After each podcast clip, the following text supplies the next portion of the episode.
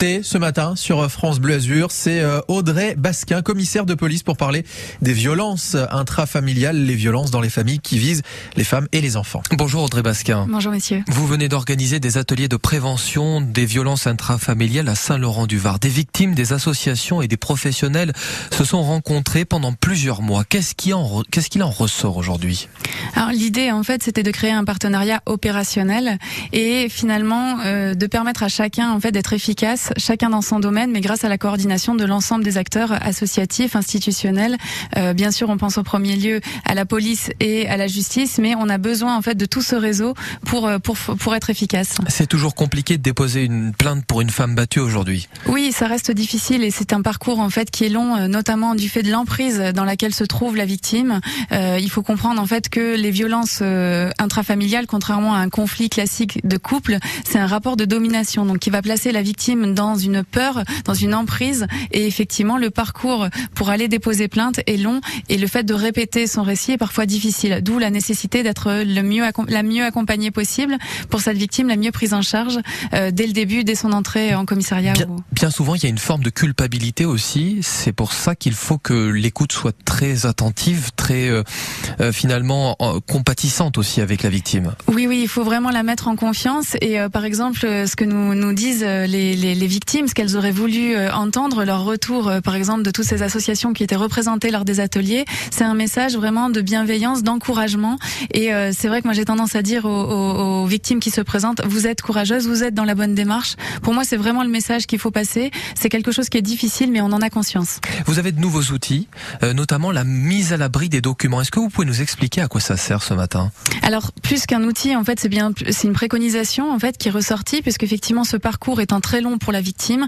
L'idée, en fait, c'est de, de, de, conseiller aux victimes, quand bien même elles ne sont pas prêtes à déposer plainte, c'est de garder ces documents. Donc, pour garder des documents, donc les documents, on parle de documents administratifs. Documents d'identité. Identité. On parle aussi de certificats, par exemple, médicaux, euh, qui pourraient être faits par des médecins généralistes ou hospitaliers, avant que la, parce que la plainte va déclencher, par exemple, euh, la réquisition d'un médecin légiste, avec euh, qui va donner un certificat légiste à la victime. Mais tous ces documents, même des photos, par exemple, pour attester aussi des, des violences euh, l'idée, c'est soit de les envoyer sur une adresse mail sécurisée ou à une personne de confiance, un tiers, un avocat, euh, ou alors de les mettre sur une plateforme, euh, par exemple tout ce qui est cloud, qui va protéger ces documents et les laisser à disposition de la victime quand elle en aura besoin pour constituer son dossier. Notre invité ce matin à 7h50 sur France Bleu Azur, on vous le rappelle, c'est Audrey Basquin, commissaire de police.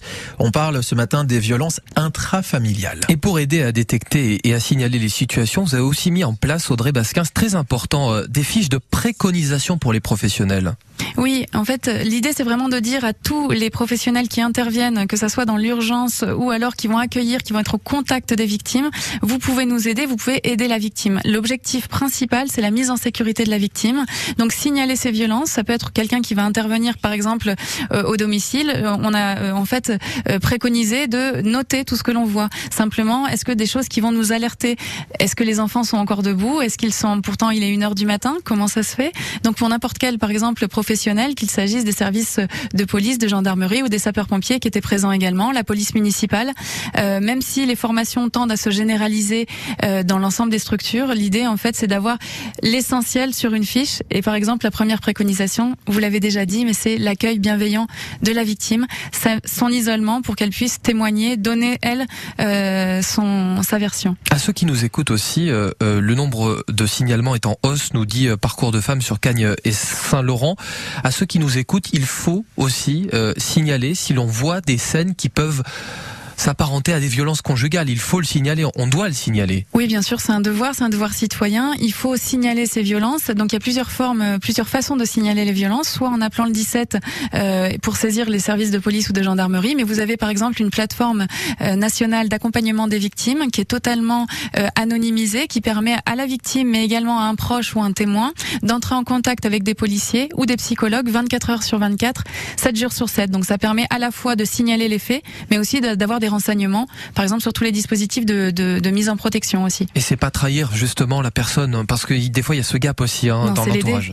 C'est l'aider, Ah, c'est le dire. essentiel. Dans, dans les nouveautés euh, euh, aussi, euh, vous dites qu'il y a la possibilité de mettre à l'abri les victimes. Ça va mieux, notamment les téléphones grave danger. Ça circule de plus en plus aujourd'hui. Oui, vous avez plusieurs dispositifs. Vous avez d'abord l'ordonnance de protection où, euh, euh, comment dire, on va interdire à l'auteur d'entrer en contact avec la victime, là où les victimes, parce que je rappelle aussi que les enfants sont systématiquement victimes, qu'ils soient témoins ou, ou victimes directes des, des violences. Euh, mais vous avez aussi euh, le, le bracelet anti-rapprochement et le téléphone grave danger, qui sont des dispositifs techniques qui aident forcément les forces de l'ordre, puisque dès que la victime, par exemple, déclenche son téléphone grave danger, elle va entrer en, en- en contact avec la plateforme euh, qui est dédiée et qui va déclencher les services de secours immédiatement. Et d'un mot, dans votre dans votre secteur, la parole se libère. Il y a de plus en plus de plaintes aujourd'hui. Alors le nombre de plaintes de manière euh, sur le territoire national est en augmentation. C'est plutôt effectivement ça, ça, ça révèle également qu'effectivement le- les, les dispositifs de signalement et euh, comment dire d'encouragement des victimes euh, fonctionnent. Audrey Basquin, merci à vous pour ce message. Vous êtes commissaire Merci. de police. Merci d'être venu ce matin. On va mettre évidemment toutes ces informations sur francebleu.fr. Merci, bonne journée. Merci à vous.